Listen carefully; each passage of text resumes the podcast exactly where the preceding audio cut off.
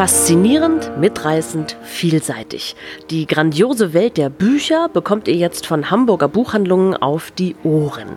Vielfalt statt Mainstream, unabhängig und inspirierend. Einmal im Monat hört ihr die Folge einer jeweils anderen Hamburger Buchhandlung mit Interviews, mit Buchempfehlungen und Veranstaltungstipps und vielem mehr. Seid gespannt!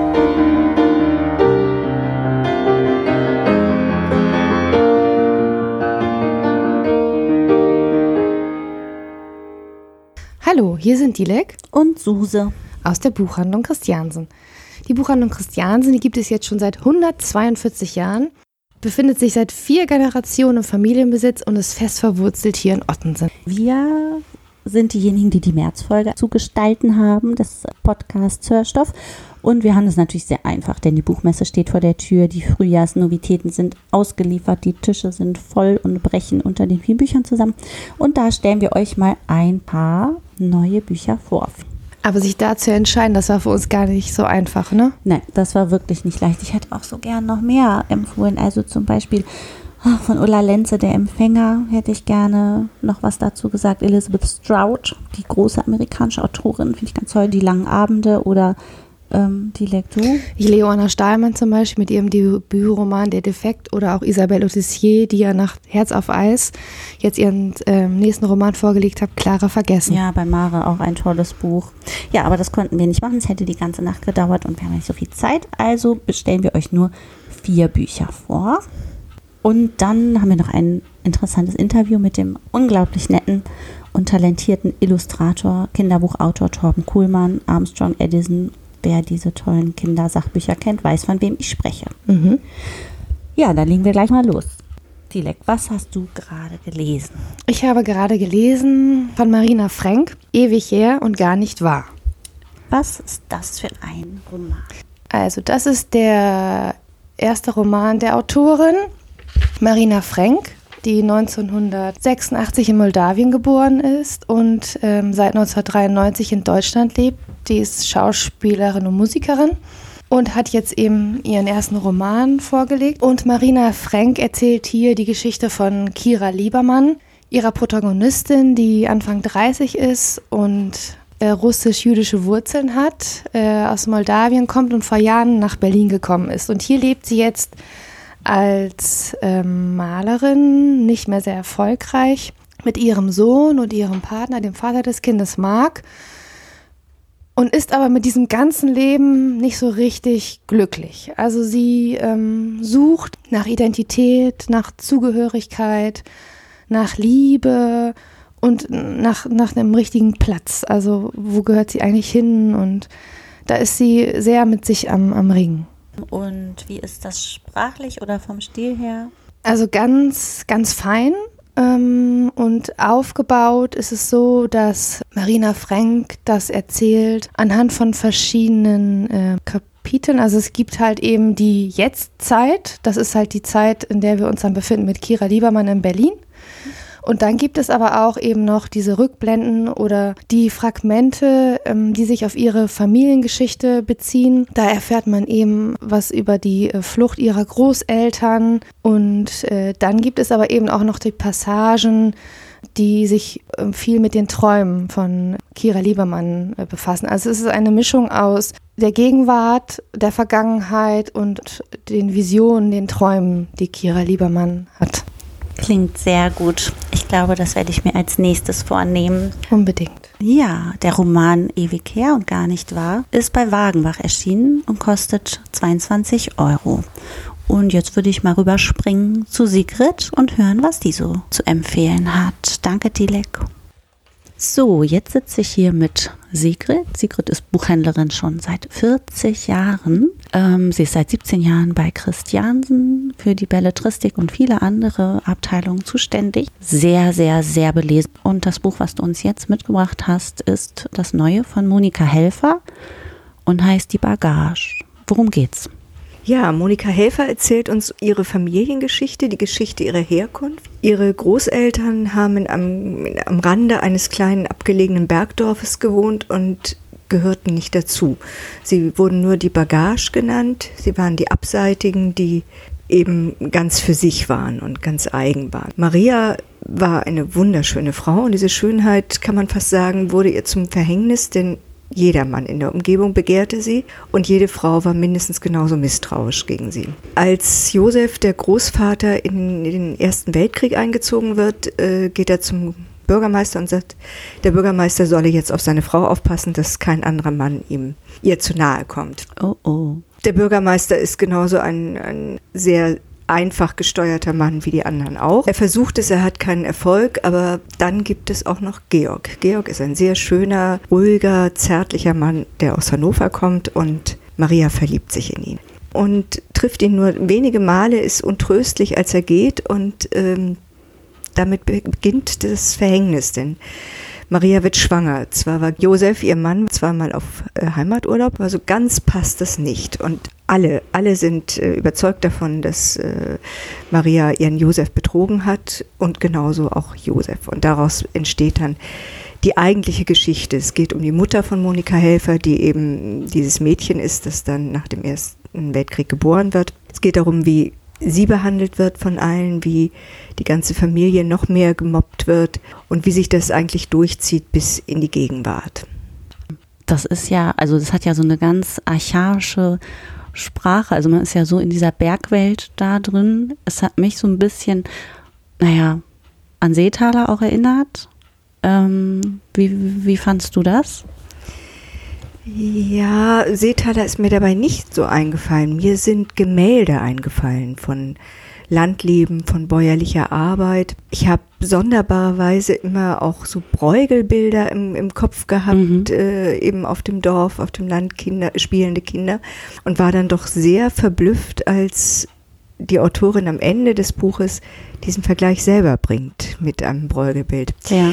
Ich finde, und das finde ich ist das Großartige an diesem Buch, das, was es auszeichnet, eben die Sprache, die mit wenigen Worten so bildhaft ist, dass sie wirklich eine ganze Gesellschaft äh, zeigt, wo man sie vor Augen hat und genau sieht, wie es damals war, wie es sich entwickelt hat und wie die Menschen aussahen. Und das schafft sie wirklich mit so wenigen Worten. Also das ganze Buch ist ja schmal, und hat letztendlich ähm, 50 Jahre äh, Familiengeschichte in sich. Ja, das ist ganz, ganz virtuos, fand ich auch. Also wirklich unglaubliche Kunstfertigkeit, unglaublich tolle Einsatz der Sprache. Ja. Ne? Also ja. wirklich super präzise und stimme ich dir voll zu. Also ein Buch, was du uneingeschränkt empfehlen würdest. Ja, unbedingt. In diesem Frühjahr. Ein ganz besonderes ja. Buch. Monika Helfer, Die Bagage bei Hansa erschienen und kostet 19 Euro. Danke, Sigrid. Bitte, Susanne. Ich sitze hier mit unserer wundervollen Auszubildenden Julie. Julie hat das Buch Milchmann gelesen. Das hat Anna Burns geschrieben. Sie hat dafür 2018 den Man Booker Preis bekommen und ähm, es ist in 30 Sprachen bereits übersetzt worden. Julie, worum geht's? Ja, es geht um dieses junge Mädchen, die in einem Teil einer Stadt wohnt, in der alles von Gerüchten regiert wird. Und den Paramilitärs natürlich. Denn das Ganze spielt in einem Land, in dem es den Bürgerkrieg gibt. Eine der wichtigeren Personen in diesem Untergrundgebilde ist der Milchmann. Und es beginnt mit der Protagonistin, die wie immer gehend von der Arbeit nach Hause läuft. Sie liest immer am Gehend. Es ist sowieso schon ein gewisser Skandal. Und der Milchmann kommt und meint, soll ich dich nicht nach Hause fahren? Du kannst ja nicht im Gehen lesen. Ähm, sie wimmelt ihn freundlich ab. Und er kommt wieder, immer wieder und bedrängt sie weiter. Er lässt aufblicken, dass er sehr viel über sie weiß, was er vielleicht eigentlich nicht wissen sollte. Und eigentlich hat die Protagonistin gar nichts mit ihm, aber schon nach diesem allerersten Gespräch kommt der Schwager auf ihr zu und hält hier einen Vortrag, dass sie doch bitte aufhören würde, mit dem zu reden.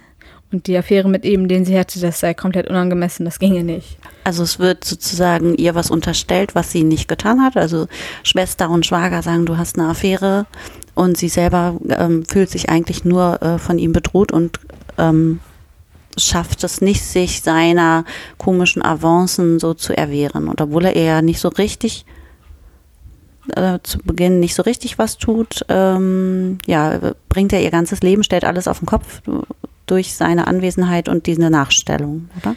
Genau, es auch wenn er ihr nie etwas tut, außer mit ihr zu reden und unterschwellig in Verdrohung zu machen. Ja, eigentlich redet er nur mit ihr und bietet ihr dauernd an, sie irgendwo hinzufahren. Ähm, lässt herausblicken hat, dass er sie ausspioniert. Aber wirklich was tun tut er nicht. Er sorgt nur dafür, dass er immer da ist und sie immer Angst davor hat, dass er irgendwo sein könnte. Irgendwann fängt sie an, dauernd ihren Schrank zu, an zu kontrollieren, weil sie denkt, da könnte er drin sein. Er weiß, sie weiß ganz genau, dass er nicht im Schrank sitzen wird, aber was wenn doch? Schwager und Schwester und Milchmann.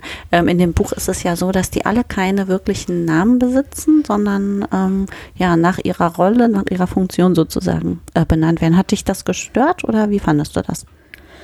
Ähm, mich hat das überhaupt nicht gestört. Alle Namen, die die Charaktere haben, sind irgendwie auf ihre Rolle zu zurückzuführen. Schwester 1 ist die älteste Schwester, Schwester 2 die zweitälteste. Und vielleicht Freund fand ich auch so nett. Ja, vielleicht genau. Freund. Sie ist in einer Beziehung mit einem Jungen, aber wenn immer das Ganze zu ernst wird, dann geht das Ganze in die Brüche. Deswegen haben die beiden eine sogenannte Vielleicht-Beziehung. Deswegen ist er immer der Vielleicht-Freund. Es gibt auch den echten Milchmann, der wirklich ein Milchmann ist, denn der Titelcharakter Milchmann ist kein Milchmann. Ja, ähm, Bürgerkrieg hast du gesagt, das spielt ja in Belfast in den 70er Jahren eine Zeit, die du so auf dem Schirm hattest oder hast oder äh, eher nicht? Oder ähm, hat dir das, ähm, das, die Zeit näher gebracht? Ähm, wenn man das Ganze in dem Hinsicht liegt, bringt einen das bestimmt näher. Man erkennt bestimmt auch Belfast, wenn man darüber gut informiert ist. Ich bin ein bisschen zu jung, um die Einzelheiten des Nordirland-Konflikts wirklich zu wissen, da ich mich auch nie wirklich mit beschäftigt habe. Für mich war das Ganze eher allgemein irgendein Land, in dem ein Bürgerkrieg herrscht. Es hat mich manchmal ein bisschen an Amerikaner von Shimanda Adichie erinnert. Von der Handlung her und allem, auch der eigentlichen Thematik her, sind die Bücher sehr unterschiedlich. Aber sie erinnern doch schon aneinander. Ich glaube, wem das eine gefällt, könnte auch das andere gefallen. Mir hat es super gefallen. Das hat ja einen unglaublichen Sog. Man ist ja sofort drin in der Geschichte. Also, wie war es bei dir? Dein Fazit? Gutes Buch, doofes Buch? Es ist super. Es zieht dann sofort rein. Es hat ewig lange Sitze, was teilweise zwar anstrengend ist, aber wenn man sich schafft, auf einen dieser Sitze einzulassen, dann ist man sofort 50 Seiten weiter am Buch. Es ist sehr lesenswert. Milchmann von Anna Burns ist bei Tropen erschienen, wurde übersetzt von Annanina Kroll und kostet 25 Euro. Suso, und jetzt bist du dran. Welches Buch empfiehlst du uns denn? Ähm, einen furiosen, fulminanten, fantastischen Roman. Wie du merkst, habe ich an dieser Formulierung gefeilt, weil mich das Buch so geflasht hat. Das heißt Für immer die Alpen und ist von Benjamin Quadra. Äh, den kannte ich jetzt erstmal noch gar nicht so. Du? Ja, Benjamin Quadra hat für einen Auszug aus diesem Roman 2016 den zweiten Preis beim Open Mic gewonnen und äh, Sascha Stanisic hat damals die Laudatio dazu gehalten. Also ein junger Autor, 1989 in Liechtenstein geboren. Und dort hat er eben auch seinen äh, Debütroman jetzt verortet. Worum geht es denn genau in diesem Buch? Es ist die Geschichte eines Hochstaplers. Es geht um Johann Kaiser, der sich als äh, junger Mann in einem Zeugenschutzprogramm befindet, ganz unauffällig lebt, versteckt lebt und nutzt jetzt seine Zeit, uns quasi seine Geschichte zu erzählen, aufzuschreiben. Ja, er hat scheinbar einer großen Bank in Liechtenstein die Kundendaten geklaut und sie an die deutschen Steuerbehörden verkauft. Und ähm, ja, wie es dazu kam, das erzählt er uns jetzt im Rückblick. Beginnt mit äh, seiner Kindheit in Liechtenstein, äh, wie er die Fürstin Gina, da wird dann so eine äh, Ersatzmutterfigur für ihn, wie er die kennenlernt und wie er dann eben auch als Teenager zum Hochstapler wird. Und ja, das ist ganz herrlich. Also ich liebe Hochstaplergeschichten schon seit Felix Krull. Und das war ähm, ja ganz, ganz spannend. Und das klingt ja auch vom Thema her sehr interessant und, und außergewöhnlich auch und besonders. Und wie hat er das Ganze denn umgesetzt? Und da gibt es doch auch viele Besonderheiten jetzt bei Benjamin Quaderer. Ja, ähm, ja, das war also erstmal fängt das so ganz normal erzählt, mhm. Ich-Perspektive an, also eben seine Kindheit und wie er da so reinrutscht, ganz klassisch. Und dann äh, fängt es aber dann schon relativ bald an, dass er so Fußnoten einbaut. Die sind dann manchmal ganz kurz, manchmal sind die, nehmen die, die auch die ganze Seite ein und die vertiefen die Geschichte oder die erläutern irgendwas. Mhm. Die kann man dann lesen. Muss man eigentlich, also ich habe es ja alle gelesen, aber man kann auch mal das eine oder andere weglassen, aber es ist irgendwie sehr äh, witzig gemacht mit diesen, äh, mit diesen ähm, Fußnoten. Oder in einem anderen Kapitel ist es zum Beispiel so, da gibt es ein Krimi Kriminalpsychologen und eben Johann Kaiser, die die Geschichte oder die eine bestimmte Begebenheit jetzt aus zwei Sichtweisen erzählen und das ist dann farblich abgesetzt. Also der Kriminalpsychologe ist dann in Rot gesetzt und Johann Kaiser, wie er praktisch das sieht, was da geschehen ist, ist äh, dann in Schwarz gegenübergestellt. Das ist so ganz cool gemacht. Oder irgendwann äh, geht es dann darum, dass es halt immer mal wieder so, er will ja seinen Aufenthalt nicht verraten und dann sind immer mal wieder auch so Wörter geschwärzt und so. Also das macht das Ganze natürlich auch sehr äh, locker und spannend und auch authentisch. 600 Seiten, knapp 600 Seiten hat das Buch.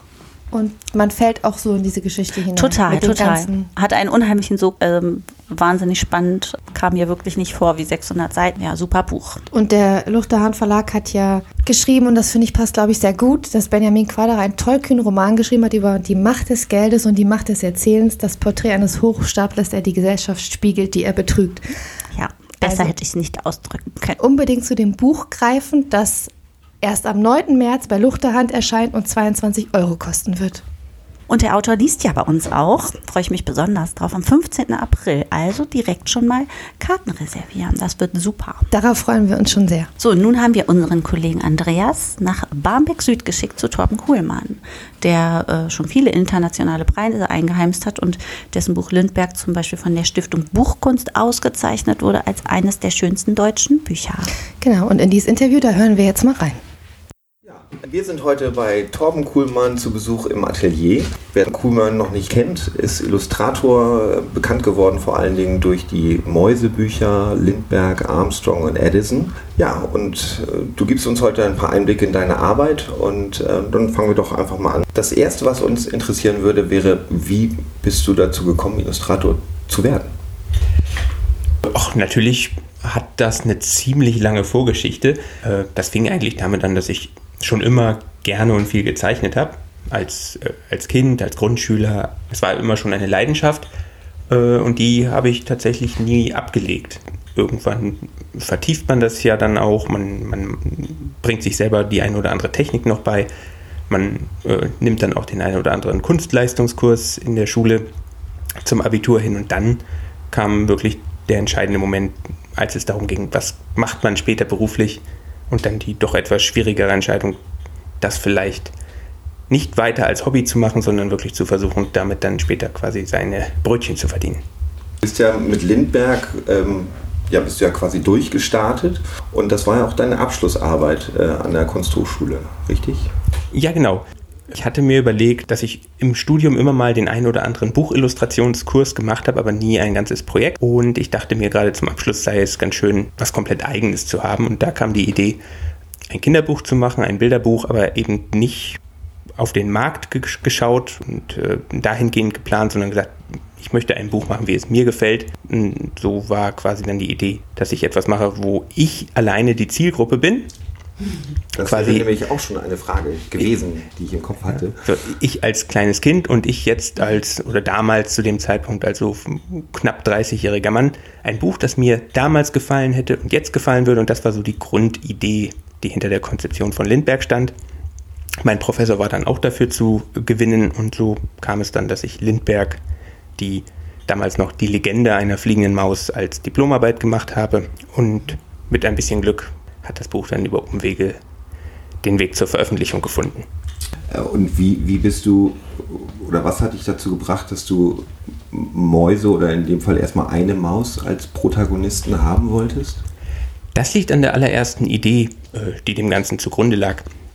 Schon relativ früh im Studium hatte ich einmal ähm, eine kleine Idee für eine Geschichte, äh, die ich dann auch in meinem allerersten Bilderbuchkurs behandelt habe. Und das war eigentlich nur eine Geschichte einer Maus, die ein Flugzeug baut, nachdem sie Fledermäuse entdeckt hat. Und die ganz ursprüngliche Idee war eben dieses Wortspiel aus Maus und Fledermaus. Und ich dachte mir, daraus könnte man was machen. Und für eine normale Maus bleibt natürlich kein anderer Weg, als sich einfach Flügel zu bauen, um eine Fledermaus zu werden. Und damit war der Weg bereitet, dass ich eine Geschichte mit einer Maus erzähle, die das Fliegen lernen will. Und du hast ja auch, also ich finde, wodurch die Bilderbücher auch besonders bestechen, ist natürlich die, die, die Realität. Also das ist ja quasi fotorealistisch, wie du malst. Aber es sind ja auch ganz viele technische Details dabei. Wie hast du dafür recherchiert? Also hast du grundsätzlich ein großes technisches, historisches Interesse und ja, wie, wie, wie bist du dazu gekommen, dass das alles so detailliert, genau und realistisch ist?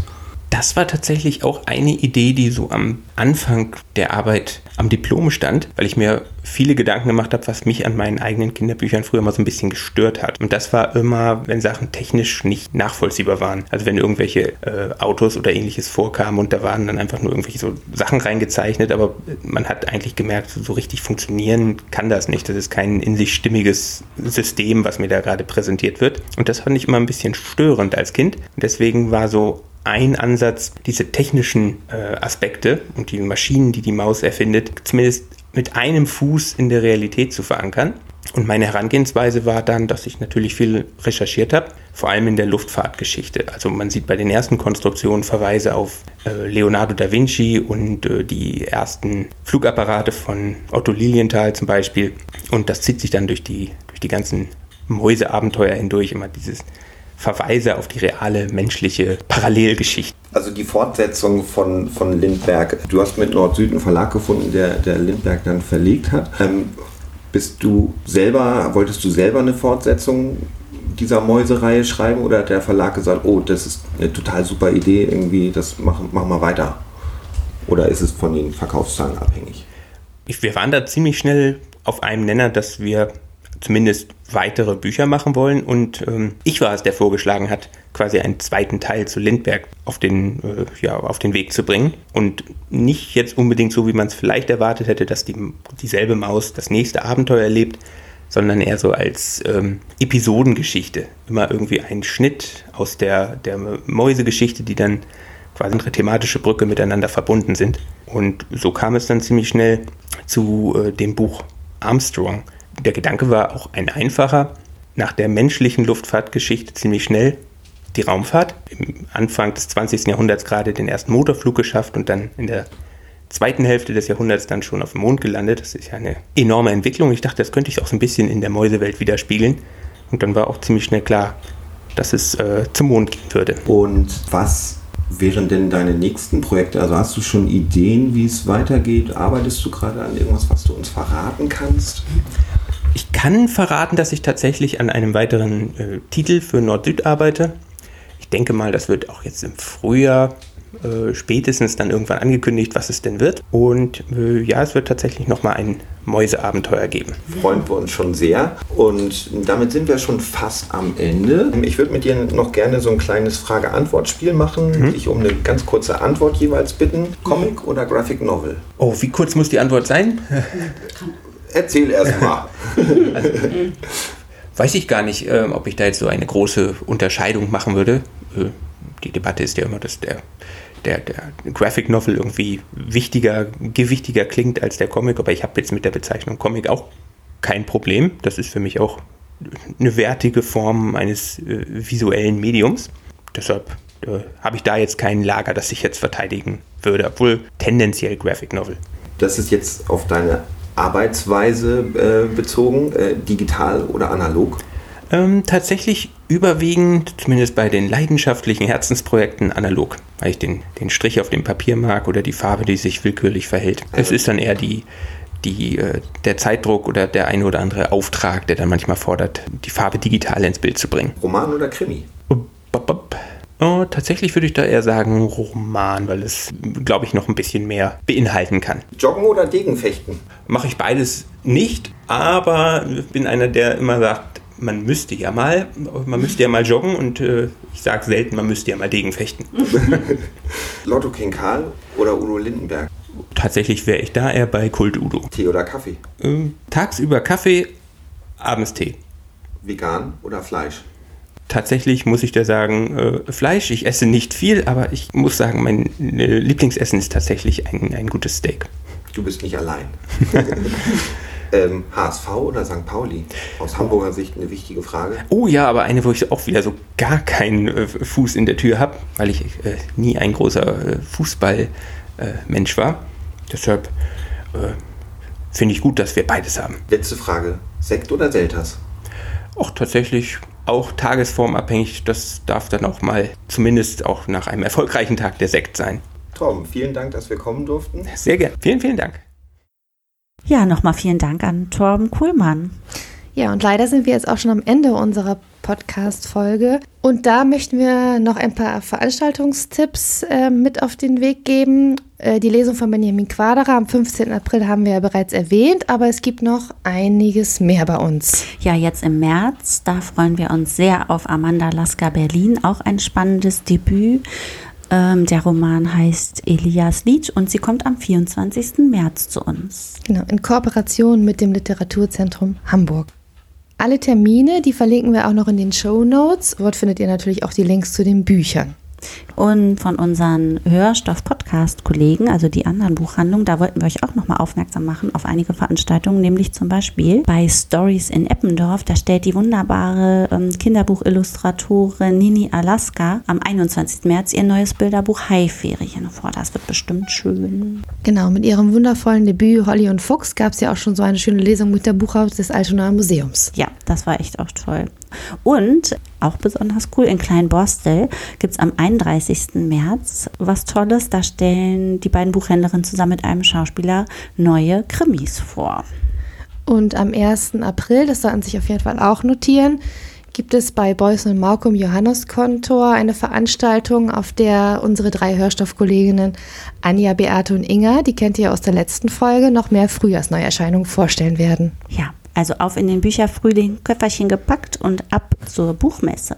Wenn euch die Folge gefallen hat, dann hinterlasst doch gerne eine Bewertung oder einen Kommentar, teilt die Folge und äh, schickt sie euren Freunden. Und nächsten Monat erwartet euch hier die Buchhandlung Strips und Stories mit einer neuen Folge von Hörstoff.